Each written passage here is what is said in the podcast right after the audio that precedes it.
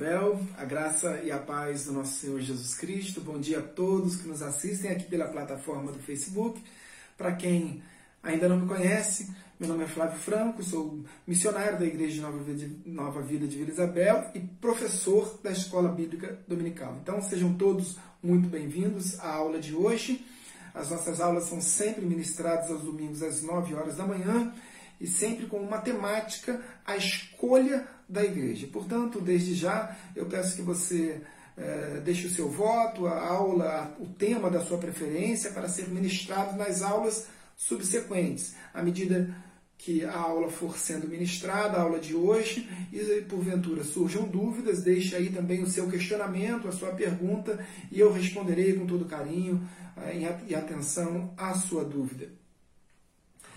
A aula, a temática de hoje é um tanto complexa e exatamente dada a complexidade do tema, ele será dividido em duas aulas.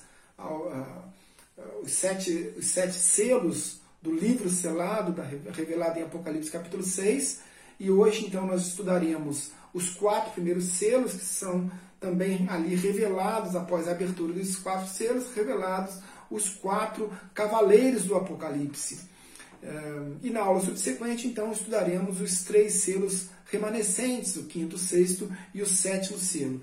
Entendo que haja uma preocupação da igreja na compreensão do texto, porque o livro do Apocalipse é o livro da revelação e, portanto, é um livro absolutamente complexo de se compreender. No entanto, terei uma preocupação uh, em, utilizar um, tema, um, um, tom mais professoral, uma linha mais didática, mais pedagógica, para que você não tenha dúvidas na compreensão desse, dessa, dessa profecia, da revelação desta profecia. Uh, digo mais, eu entendo, é, uma opinião pessoal, que esta, esta profecia é a profecia mais difícil de se compreender de todo o cânon bíblico mais difícil, muito mais complexo de se compreender do que uh, estátua do sonho de Nabucodonosor, do que uh, as revelações da, da, das taças, a revelação uh, das, das, dispensações, enfim, todos as Jardim do Éden, todo, todos os temas mais complexos de se, de se, de se compreender, acho que nada se compara à revelação dos, do, do livro selado com os sete selos revelado em Apocalipse capítulo 6. Compreendendo o contexto, é, e é importante a gente compreender, e desde Apocalipse, no primeiro, no primeiro verso, é, vamos à leitura de João capítulo, de Apocalipse capítulo 1, verso 1, e a gente vai entender como João é, nos ensina acerca da revelação. Diz assim o texto: Revelação e revelação é, é Apocalipse em grego, né? revelação de Jesus Cristo, que Deus lhe deu para mostrar aos seus servos as coisas que em breve devem acontecer.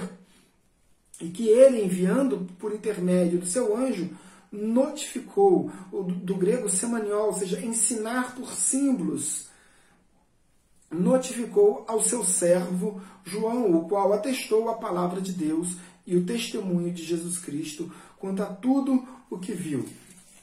O livro, desde os primeiros versos, já demonstra que, que a interpretação uh, depende de uma compreensão de que o texto escrito é um texto é, eivado, carregado de simbologia. Se nós utilizássemos aqui uma linha exegética, uma linha interpretativa dos textos escritos, dos escritos bíblicos, do livro do Apocalipse apenas literal, nós certamente incorreríamos em erro nas nossas interpretações. Entretanto, eh, é importante compreender e é importante nos atermos a uma corrente eh, de interpretação. Existem muitas correntes interpretativas, exegéticas, acerca do livro do Apocalipse.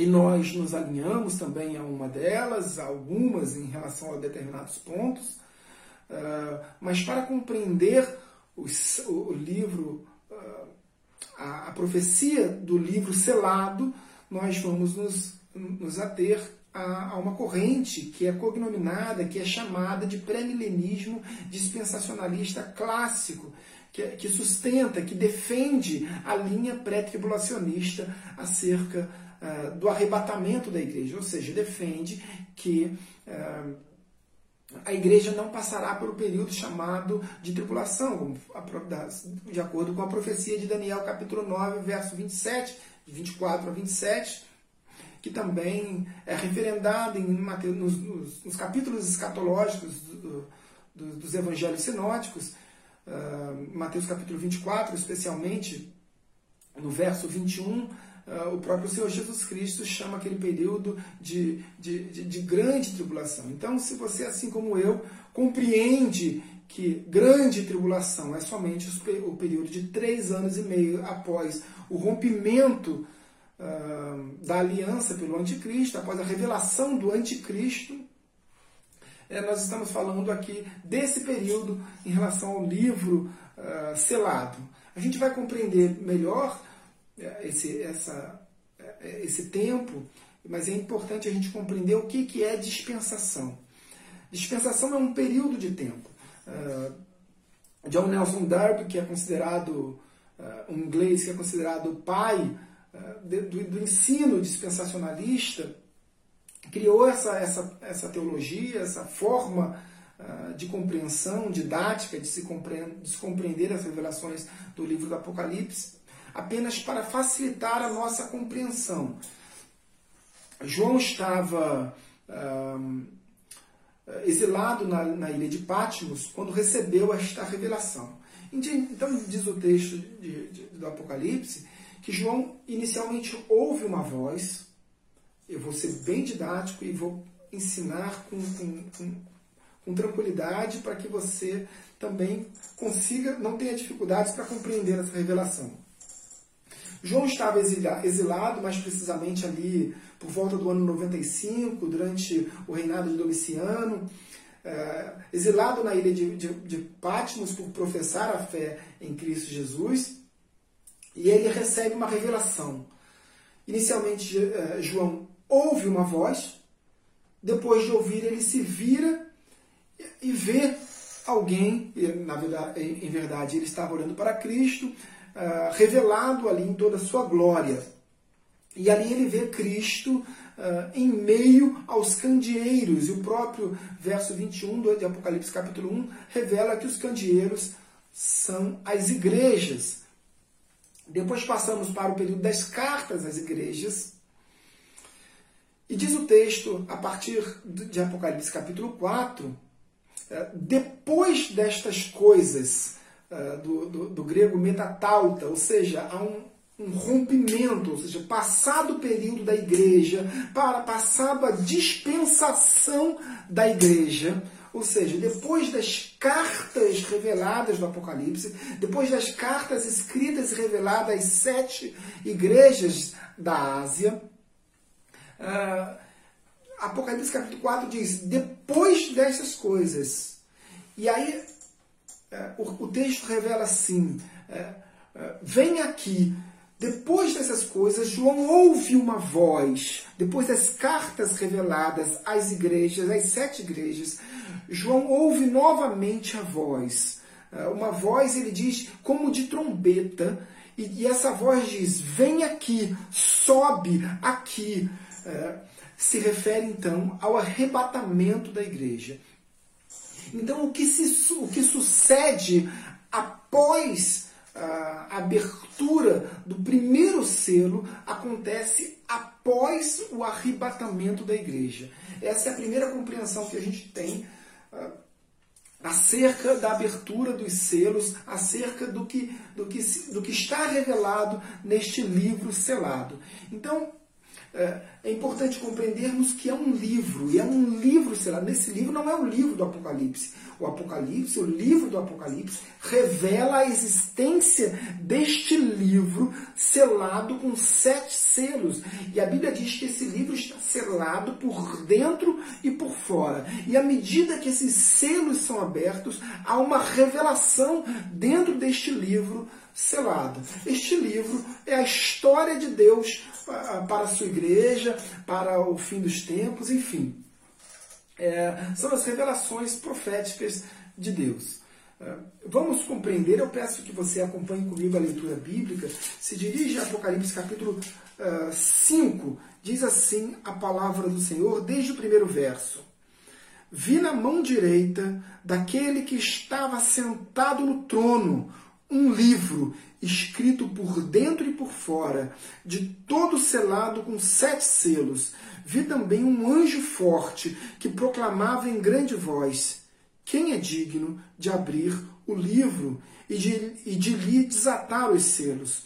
Ora, nem no céu, nem sobre a terra, nem debaixo da terra, ninguém podia abrir o livro, nem mesmo olhar para ele. E eu chorava muito, porque ninguém foi achado digno de abrir o livro, nem mesmo de olhar para ele. Então vamos compreender. João recebe a revelação naquele domingo na ilha de Pátimos Uh, inicialmente ele recebe a revelação acerca das missivas, das cartas, das epístolas às igrejas asiáticas, as sete igrejas do Apocalipse. Após essa revelação das epístolas, a Bíblia diz em Apocalipse 4 que depois destas coisas, uh, João ouve novamente a voz que diz: Sobe aqui e hei de te mostrar as coisas que acontecerão depois depois destas coisas, ou seja, depois do tempo, depois do período da igreja, coisas novas seriam reveladas a João que não necessariamente a igreja passaria, porque seriam depois das coisas, depois daquela dispensação, depois daquele tempo da igreja, ah, Deus estava revelando a João o que aconteceria. Então João ouve aquela voz, ele sobe, ou seja, na visão do arrebatamento da igreja. E a primeira visão que João, que João tem é de um trono. E ele vê o próprio Deus naquele trono. E é aquele, aquela, aquele, aquela imagem carregada de simbolismo, ele diz que é um trono semelhante a jaspe sardônio, e tem um arco-íris eh, ao redor do trono que é semelhante a esmeralda, ele vê ali os 24 anciãos, 12 de cada lado, que cercam ali o trono, uh, simbolizando a plenitude uh, dos salvos, dos remidos, 12 simbolizando os remidos do Antigo Testamento antes da vinda carnal de Jesus Cristo e os 12 apóstolos, ou seja, de um lado as 12 tribos do Antigo Testamento e, é, e do outro os 12 apóstolos simbolizando é, todos os remidos, enfim. João tem aquela revelação, aquela imagem Uh, mas algo chama muito atenção na imagem de João, que ele olha e ele vê na destra fiel, ou seja, na mão direita do Deus Todo-Poderoso, um livro selado. E é exatamente dessa visão que, que, que se inicia a aula de hoje. João vê aquele livro selado, mas ao passo que ele vê aquele livro selado na destra fiel, João tem uma crise de choro, ele entra em pânico, porque ele diz que ninguém foi achado digno de, de, de, abrir aquele livro. E João complementa dizendo que ninguém foi achado digno nem mesmo de olhar aquele livro. Naquele momento que João cai em prantos e é uma, um, um choro de desespero, um dos 24 anciãos, a Bíblia não revela, não revela qual dos, dos, dos 24 e não faz a menor diferença, um desses 24 anciãos se levanta Uh, e vejam que eles simbolizam a igreja remida, esses 24. Eles estão vestidos de branco, eles, estão, eles recebem uma coroa, e a Bíblia diz que, que a igreja reinará com Cristo no período milenar. Uh, um desses 24 anciãos se levanta, se dirige até João e diz para, para, para, para João: Não chores, porque eis que o leão da tribo de Judá, a raiz de Davi, venceu para abrir o livro uh, e os seus uh, sete selos. Então, uh, o consolo, e naquela, exatamente no momento seguinte, João tem a visão de um cordeiro, e o, e o texto diz como se tivesse morrido. Né? A, imagem de, de, do cordeiro uh, representando exatamente Cristo. Uh, e, esse, e Cristo se dirige ao Deus Todo-Poderoso, Cristo, evidentemente, também como Deus, se dirige ao Deus Pai, pega o livro da destra fiel e, e, se inicia então o texto de Apocalipse capítulo 6 com a abertura desses, desses sete selos. Existem muitas analogias dizendo que os sete selos representam as sete igrejas asiáticas, que os sete selos representam sete períodos da história da igreja, desde da, da, da crucificação de Cristo.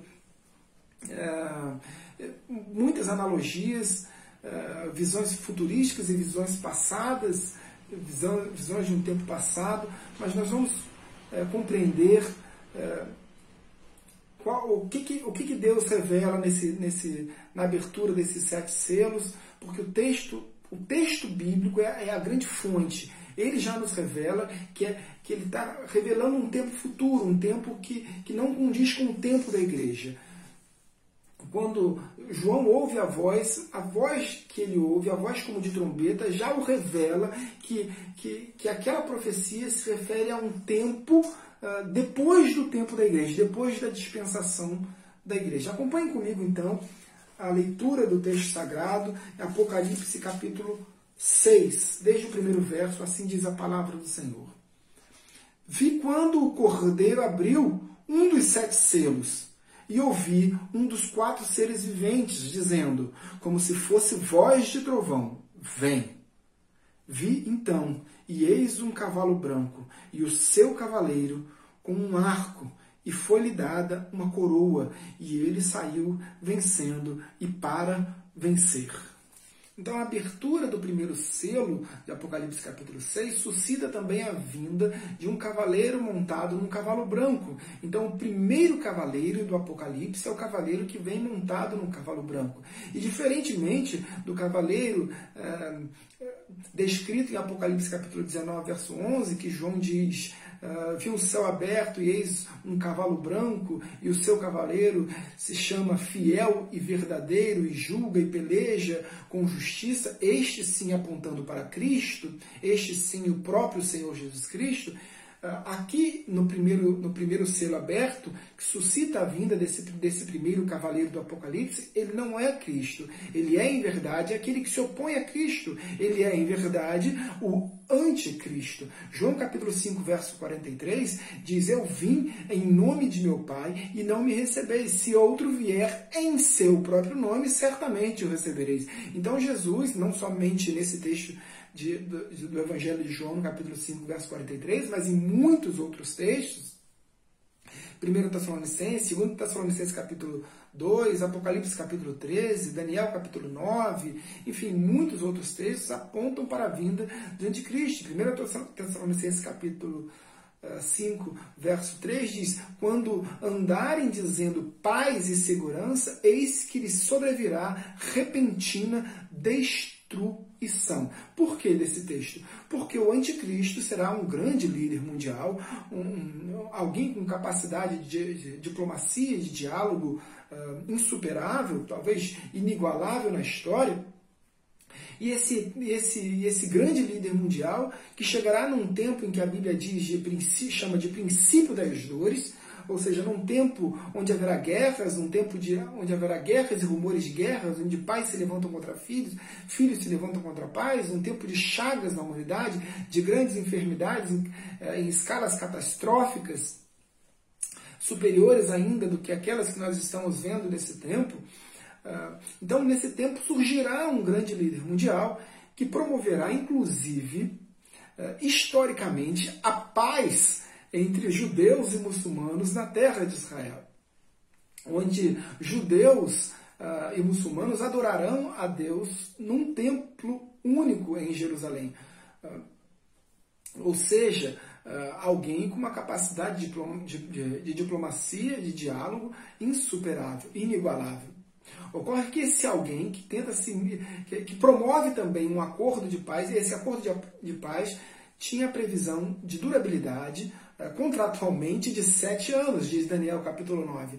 Só que na metade desses sete anos, ou seja, três anos e meio após o início, a assinatura desse contrato, o anticristo rompe esse contrato, se assenta no trono de Deus em Jerusalém e se autoproclama Deus. E por isso a, revelação do apóstolo São Paulo na primeira epístola que ele escreve à igreja de Tessalônica. Então ele diz: quando andarem dizendo paz e segurança, ou seja, durante esses primeiros três anos e meio, é, haverá paz, haverá uma, uma suposta paz, uma falsa paz.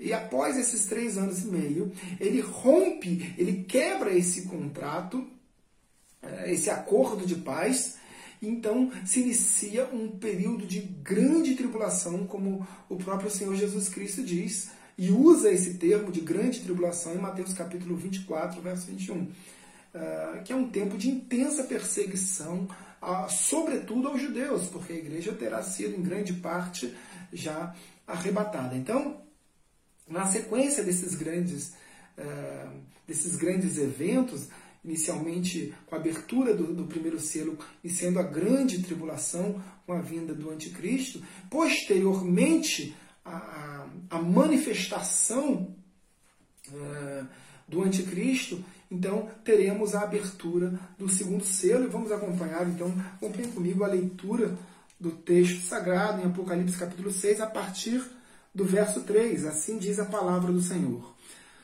Quando abriu o segundo selo, ouviu o segundo ser vivente dizendo: Vem. E saiu outro cavalo, vermelho. E ao seu cavaleiro foi-lhe dado tirar a paz da terra, para que os homens se matassem uns aos outros. Também lhe foi dada uma grande espada. Então a abertura do segundo selo pelo Machia, pelo Cordeiro, por aquele que, que é digno e tem autoridade para abrir o, ser, abrir o livro selado, uh, suscita a vinda de um segundo cavaleiro, desta feita montado num cavalo vermelho, e como consequência da revelação do anticristo, da assunção de, do anticristo sobre a terra, uh, da revelação desse grande líder mundial com autoridade sobre as nações, com autoridade política, com autoridade moral sobre as nações, aquele que, que possibilitou a, o estabelecimento de paz, de uma pretensa paz, de uma falsa paz uh, entre judeus e muçulmanos, uh, após esse período se inicia um grande, um grande um período de intensa perseguição à igreja que a Bíblia chama de a grande tribulação. E esse período de a grande tribulação quando se inicia a perseguição à igreja, é representado aqui pelo cavaleiro do cavalo vermelho. E diz o texto que nós lemos que lhe foi dada autoridade para tirar a paz ah, e para perseguir os homens, perseguir, ah, sobretudo, judeus e aqueles que. que eh, que se, se, colocam aos pés da cruz ali, que os judeus e é, cristãos remanescentes após que se converteram após o arrebatamento da igreja. Mas é, esse cavaleiro, no cavalo vermelho, está representado sobretudo pela espada. Então se inicia aí um período de guerras. É interessante notar que todos esses, esses eventos representados pelos primeiros quatro selos e os seus quatro cavaleiros, por conseguinte, seus quatro cavaleiros, eles são representados exatamente na mesma ordem nos evangelhos sinóticos, Mateus capítulo 24, Lucas capítulo 21 e Marcos capítulo 3, capítulo 13. Primeiro, Jesus, naqueles, naqueles capítulos uh, escatológicos dos evangelhos sinóticos, primeiro Jesus fala dos falsos cristos, ou seja, representado então primeiro selo, o cavalo branco, o anticristo. Depois Jesus fala de guerras e rumores de guerras, representado então no cavalo vermelho, a peste da guerra. Depois Jesus fala de fome, em Mateus capítulo 24.